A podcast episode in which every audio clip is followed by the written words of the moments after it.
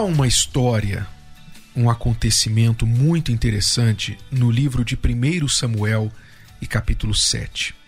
Se você ler os capítulos anteriores, especialmente os 5 e os 6, você vai verificar que por causa do pecado, por causa da desobediência a Deus e também por causa da idolatria, o povo de Israel sofreu derrotas terríveis, talvez, se não a maior, uma das principais derrotas desde que chegou na terra prometida.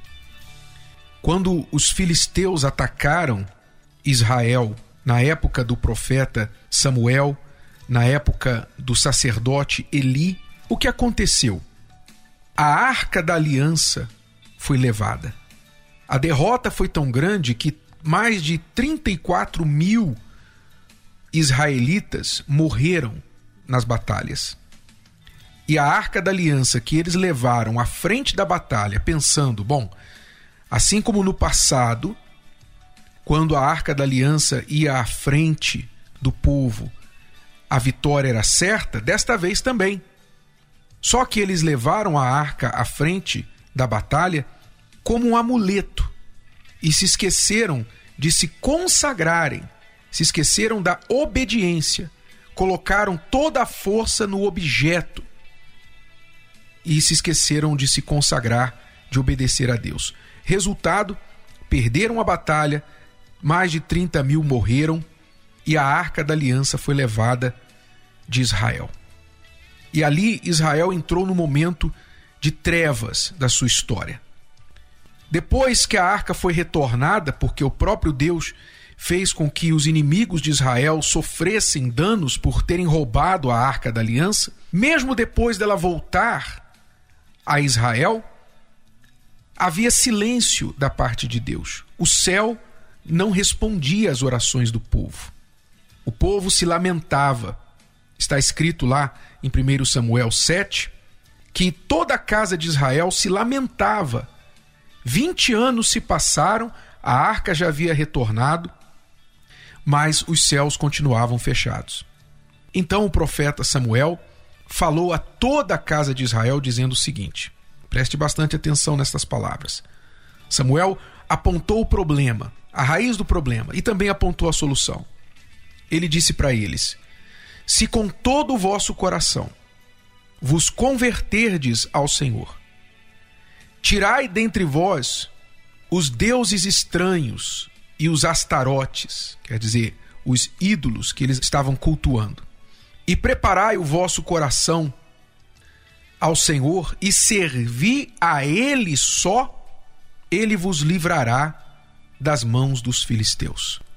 Quer dizer, Samuel apontou para o povo qual era a razão do problema deles eles estavam divididos entre servir a Deus e servir aos deuses, os ídolos que eles haviam adotado. Então, o que acontecia com o povo naquela época é o que acontece hoje com muitas pessoas. Muitos, ainda hoje, cultuam os seus deuses, têm os seus ídolos, aquilo a que servem mas quando buscam ajuda, quando estão em apuros, oram a Deus. Mas Deus não pode atender àqueles que não o servem. Aqueles que propositalmente dão as costas a Ele e servem a outros deuses. Então, você, por exemplo, coloca toda a sua força no seu dinheiro, toda a sua esperança na sua capacidade, você se dedica 100% ao seu namorado, à sua namorada, aos seus filhos. Você segue à risca o que o médico fala, o que o advogado diz. Ou seja, você se deixa guiar por coisas e pessoas neste mundo. Mas quando você está em apuros, é a Deus que você clama. É a Ele e dele que você pede ajuda. E aí você se pergunta: por que ele não tem me respondido? Ora, a resposta é muito simples. Ele não tem te respondido, ele não tem te ouvido, porque você não tem ouvido a voz dele. Antes de você querer que Deus te atenda, você tem que atendê-lo. Principalmente você que conhece a palavra. Eu não falo aqui daquela pessoa que nunca conheceu a Deus. Eu não estou falando daquela pessoa que é ateia, que cresceu totalmente alheia às informações bíblicas. Eu não estou falando com aquela pessoa que serviu aos espíritos, às entidades, porque tudo que ela conheceu na vida foi aquilo. Não, eu não estou falando desta pessoa. Eu estou falando daquela pessoa que, confessando a fé em Deus, serve a outros deuses, ou seja, serve a Mamon. E por isso desagrada a Deus. E os céus se fecham sobre a cabeça dela. Muitas pessoas têm vivido assim e se lamentado.